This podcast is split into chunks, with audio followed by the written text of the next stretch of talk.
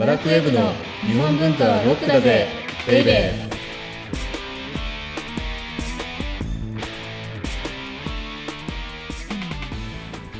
ー。こんにちは。バラクウェブ編集長セバスチャン高木です。バラクウェブ編集部スタッフ先入観に支配された女サッチーです。今回の配信って11月い5日でしたはいっけ、金曜日ですということは今日は宣伝から始めないといけないんですね。宣伝。はい。11月7日、はい。だからもう明後日なんですけれども、はい。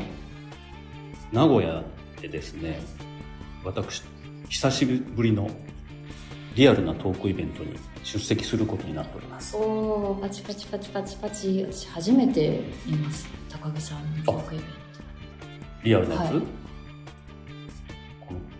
新型コロナウイルスがこういうような状況の前は結構リアルなイベント出てたんですけどね。そうなんですね、うん。最近オンラインばっかりだった。確かにそうですね。でどんなのなのかというと、はい。以前この当番組でも紹介したはい。映画の北うん斎うん。があるんですけれども、その映画の北斎をうん。名古屋のミッドランドシネマ、ミッドランドスクエアシネマですかね。あそうミッドランドスクエアシネマで、えっと10時半からはい。上映することになって、はい。でその10時半の上映の後に、はい。私と映画パーソナリティの松岡さんと、はい。あと日本舞踊のですね、家元の西川さん、うん。3人で、映画に関して話せばいいのかな？何話すの？開目見当がつかないんですけど、はい。当日のお楽しみですねじゃ当日のお楽しみと。あ はい。だからすっかり忘れちゃってるからね僕さんああ確かに。復習しないと。この番組を聞いて。はいそうですもうねはるか昔の回だと思うんです。一番最初多分第2回で北斎取り上げたんああそうですよね。だから随分経つということですねこれも。そうですね。はい。1年ぐらいやってんだっけもう？1年半ぐらいになりますかえね1年半もやってる。5ヶ月1年5ヶ月はいなります。なるほど。わかりました、はいということでこの番組は「日本文化は高尚なもの」という先入観に支配されている人々を解放し日本文化の民主化を進めるという崇高な目的のもとお送りしています。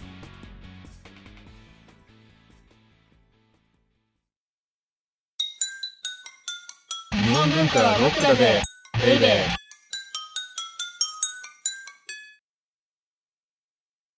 で今回のテーマは？はいじゃじゃん。江戸絵画のラスボス丸山王居見山です。これラス何ラスボス？ラスボス、え、それまでじゃあ活躍した人がいるってことですよね。ダンジョン的だと、こう、いろいろ出てくるってことですよね。えラスボスって自分で書いといてなんなんだけど標準語なの？え、私はなんか、マリオ界における、クッパ。マリオ界におけるクッパ。あわかったわかったわかった。あれだ。あれ、石橋さんがめっちゃ大笑いしてるんですけど、ずれてます？大丈夫ですよね。あ クッパラスボスなの？本当？古い。まあいいわじゃあ、えっと、もうちょっと古く言うと、ドラゴンボールにおけるピッコロとか言うと、もっとラスボスじゃないって言われちゃうんだよね。いずれにしても、ラスボス、ラストなボスだ。はい、はい。うん最後の最後に出てくるはい、やつね。そうですよね。はい。うん。だから、ごめん、さっきの質問を遮っちゃったんですけど、何でしたっけ？何を聞きたがってたんですラかスボスっていうことは、それまでにこう活躍した人がどんな方がいるのかなと思って。あ、だから前回までやってた、まず伊藤若冲がいますよね。はいで、もちろんあの、リンパうんも江戸絵画なんですけど、はいこの若冲とうんかうん丸山応挙が活躍した時期に、はい。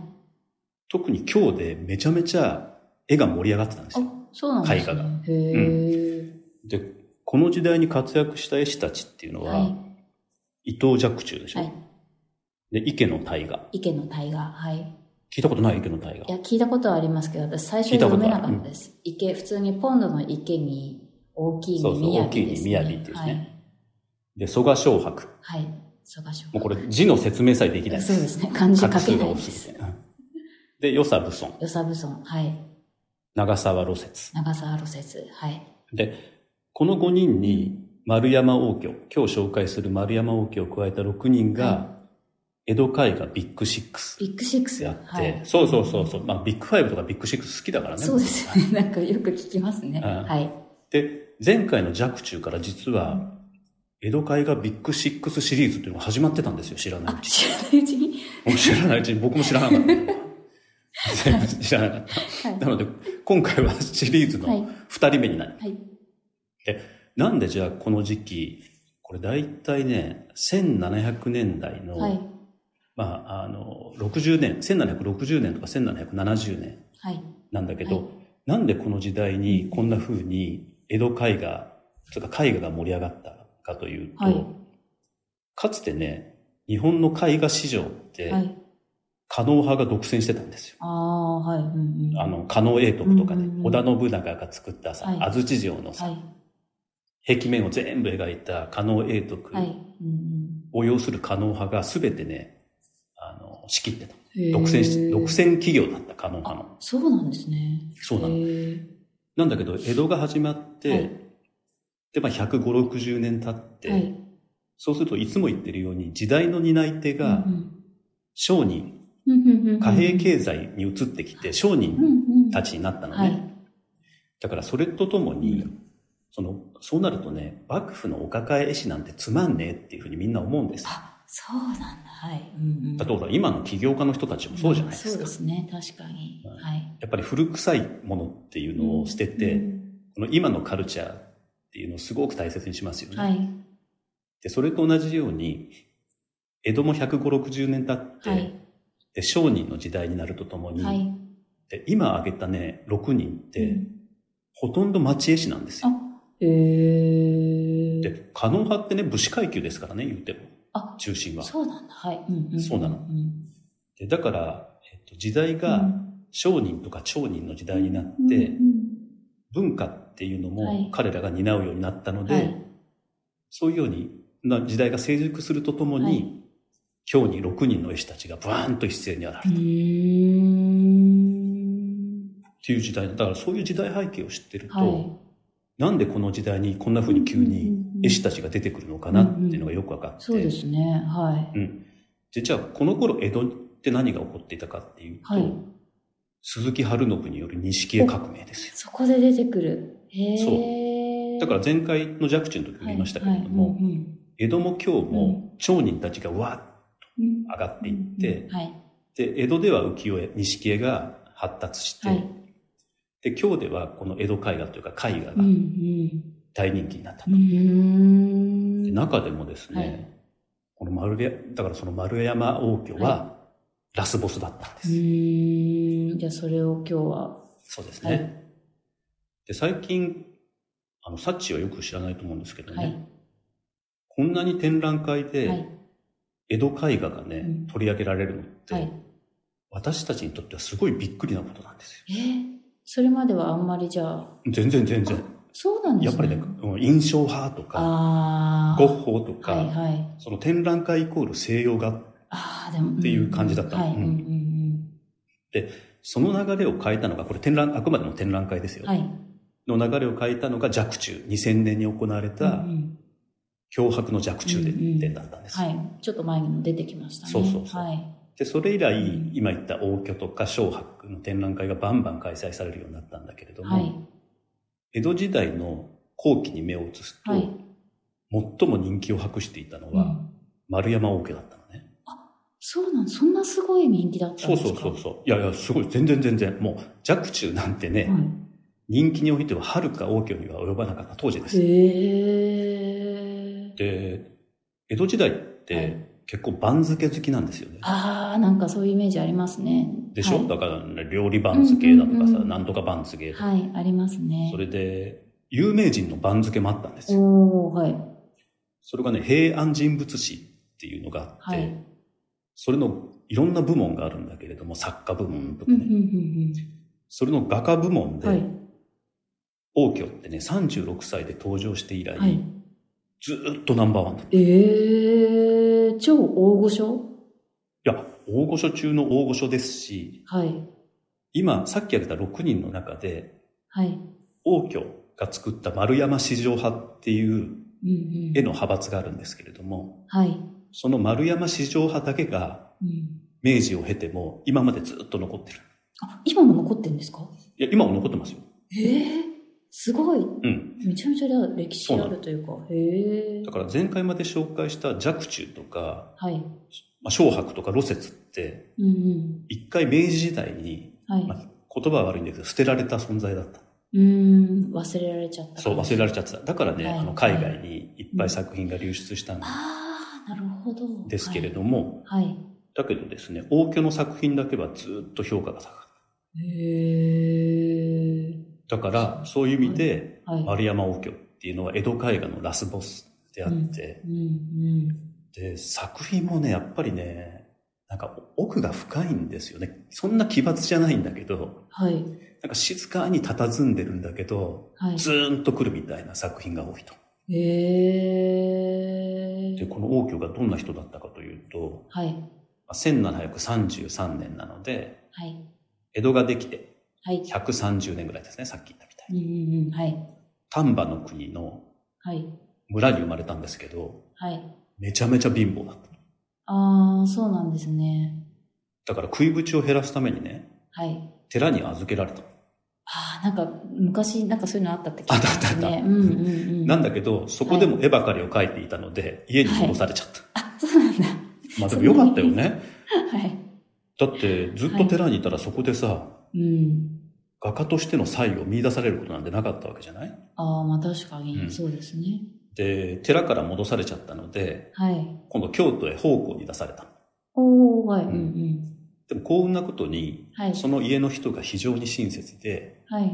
で、可能派に、まあ、王居が絵が好きだし、絵がまあうん多分ものすごい才能があったんでしょうね。うーん。だから可能派にね、入れてくれたの。あ、へえ。めっちゃいい人。で、大概、はい。若冲なんかもそうだったじゃない？はい。うん、うん。で、春信なんかもそうだったんだけど、はい。この時代、可能派ってもう終わっちゃってたんだけど、はい。やっぱりね、基本は可能派で学ぶんですよ。ああ、はい。だからみんな一応可能派の流れは組んでる、そういう意味じゃ。うん、うん。はいで。そこで可能派っていうのは、粉本っていうはい。絵の見本をとにかく徹底的にうん、うん、うん。叩き込まれるので、はい。王居もやっぱり絵の基本をここで身につけたと。うーん、なるほど。で、次がね、めちゃめちゃ重要なんですけど、はい。これで終わらなかったのが王居のすごいところで、はい。ヨーロッパから当時は入ってきていたはい。最新流行のメガネ絵っていうね、はい。これメガネ絵っていうのは、はい。レンズをつけてはい絵を見ることによって、はい。絵がまるで飛び出してくるみたいな方よくあるじゃないあ今。あ、なんかちょっとそうそう。立体的に見えるそうそうそう、立体で見えるやつ。はい、はい、はい、このメガネってね、今ヨーロッパからって言ったけど、中国経由で入ってきてるので、はい。はい。結構立体図法としては妙竹林なんだけれども。はい。なんだけど、ここで重要なのって、みんな人が、この自分がさも絵の中にいるようなメガネ。ネに熱狂してたんですよ。ああ、なんか今のバーチャルリアリティ。そうそうそう、バーチャルリアリティ。いいこと言うね、ねさっち。すごい珍しいって言いそうになっちゃありがとうございます。んいやいやいや、いやでもね、そのバーチャルリアリティがはい。人を引きつけるっていうことを実感したの。ただ上手いだけじゃなくて、ああ。自分がそこにいるような絵っていうの、うん、うん、うん、それが人を引きつけるっていうことを学んだんだよね。うん。うん、なるほど。で、その後、とにかくこだわったのが写生であって、はい。当時の江戸の人々でも、はい。写生イコール応挙っていうぐらいだった。あ、そんなに？そう。これ。実際に上田明成っていう大作家が、はい、はい。あの、この頃みんな写生写生って言うけど、それ王居のせいだよね、みたいな、冗談めいた言葉で残してるぐらい。そんなに、そうじゃあ、そうそうそう重視してたんですね。でうんうん王居はだからその写生に関してこんな言葉を言っていて、はい。形を完璧に写し取ることができれば、はい。おのずと本質が出てくると。ああ、うん。これ結構深いよ難しい。うん、はい。うんだってほら、、僕たちってさ、はい。何かやろうとするとさ、奇抜なことをやろうとしたりさ、うん、うん、そうですね。ちょっと変わったことをやろうとするじゃない？うん、うん、はい。でもそうじゃないと。うん。本質っていうのは形を完璧に写し取って初めて、つうか、うんそうすれば自然と出てくるんだよっていうのがお王居の精神。神であって、はい。で、こうやって生み出された写生に基づくうん。新しい画風によって、はい。王居っていうのは完全に可能派からうん、うん。その絵画の主役に躍り出て、うんうん、つまりこれって日本の絵画史において革命なんですよ。で、で、その後36歳で番付に登場して以来、はい。ずっとナンバーワンを維持したと。すすごいでしょ？はい。それだけでもすごい。そう。ということで、ここからはですね、はい。あともう少し時間があるので、はい。王居の名作ってうんうん。どんなものがあるのかなっていうので、はい。気になりますね。でね、多分時間なくなるから一つだけにする。あ、はい。いろいろあります。はい。あの、三井記念美術館が持ってる雪松屏風とか、はい。あの雪に松の屏風とか、うんうん。あるいは根津美術館が持ってるはい。藤花図屏風とかあるけど、はい。それを差し置いてですね、はい。私がナンバーワンに挙げるのは、はい。龍門理魚図。龍門理魚図。はい。はい龍はあの龍ですね、ドラゴン。はい。で、門はゲート。はい。で、理はね、恋なんですよ。ああ、はい。うんうん。で、理魚だから、理に魚図。うんうんうんうんだからこれってさ、はいあの中国の伝説に基づいた絵で、ああ。恋が滝を登っていくと、はい。やがて竜になるっていうん、うね、うん、うん、絵なんだけれども、うん。はい。えっと、兵庫にある大乗寺、大きな乗るの寺っていう大乗寺が持ってるんだけど、はい。これさ、あの、台本にあげといたからさっちちょっと見てごらんよ。はい。なんか、これすごくない？すごい。なんて言えばいいんですかね。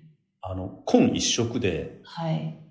で、滝がわーっと落ちてて、うん。そこを全くまっすぐはい。恋がへわっと登っていくような絵うんうんうん。なんだけど、はい。白地がいっぱいあるでしょ？はい。そうですね。結構多いですね。これってね、何にも書いてないの。あ、そうなんですか。うん。この部分全部書いてない。これ、ぜひ、はい。あの、お聞きの皆さんは、うんうん。龍門理魚図、うんうん。えー、龍門恋魚図大居っていうふうに入れて検索してみてほしいんだけれども、うん多分75%ぐらい白いじゃない？白地じゃない、うんうん、そうですね。で、こんだけ書き残してんだよ。そうですね。で、書き残すことによって、書かないことによって、うん。今まさに龍にならんとしているうん恋のを表現してる。うん。すごい。しかもまっすぐさ、落ちてくる水のさ、そうです表現。ね。雰囲気がすごい出でしてる。はい。なんか恋を描くとなんかこう、普通に水に、とか描かずうんうんに堂々とこう声が書いてある映画をよく見る気がしますけど、こういう滝の中のって全然迫力が違いますね。でもしかも書かないっていうことはさ、はい。最初から頭の中にあったわけじゃない？あこれが確かに。そうですね。だって残さないといけないんだよ、これ。確かに先に書いちゃってたら消せないですもんね。や。これすごいよ。そういう発想うんできる方だった。すごい。だからね、あの、はい応挙って、さっきはい徹底的に写生って言ったけれども、はい。やっぱりね、テクニックが超絶的なんですよ。だから写生を徹底的にやることによって、はい。この実物を超えていくっていうか、うんうんうんうん。で、超えた先にあったのがこの龍門理魚図であって、さっきの言葉の本質が出てくるみたいな、そうまさにこう体現されたような。だから絵師としては言っちゃってるよね。そうですね。ここれなんていうかな、あの、柔道の技で空気投げっていうのがあるんだけど、れ。はい。うん。相手を触らずにさ、はい。この空気だけで投げるみたいな技があるんですよ。ね。はい。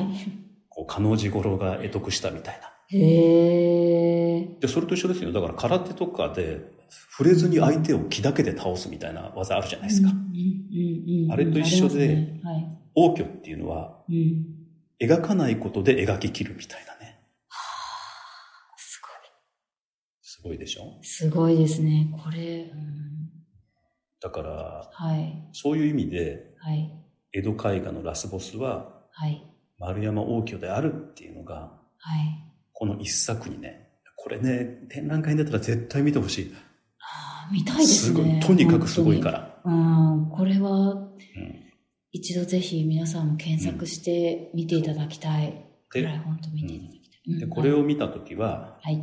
見たらですね、ああ、これ空気投げかって思ってほしいですね。で、ちょっとセバスチャンが言ってた空気投げだと。一緒に行った人にさ、これ、応挙ってね、描かないことによって描き切ってるんですよっていうと、はい。ちょっとなんかマウント取れますよね、かなり。確かに。そうですね。マウントの取り方入門に最後はなってしまいましたけど。はい。って感じですかね。はい。はい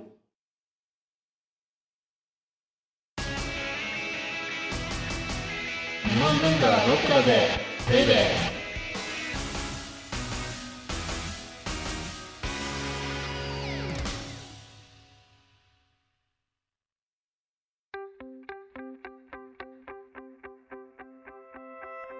ということで、えー、audiobook.jp をお聞きの皆様には、この後、ワラクウェブのおまけのおまけという特典音声がありますので、ぜひ最後まで聞いてください。じゃあ、王京の凄さが分かったところで次回は、次回はですね、はい。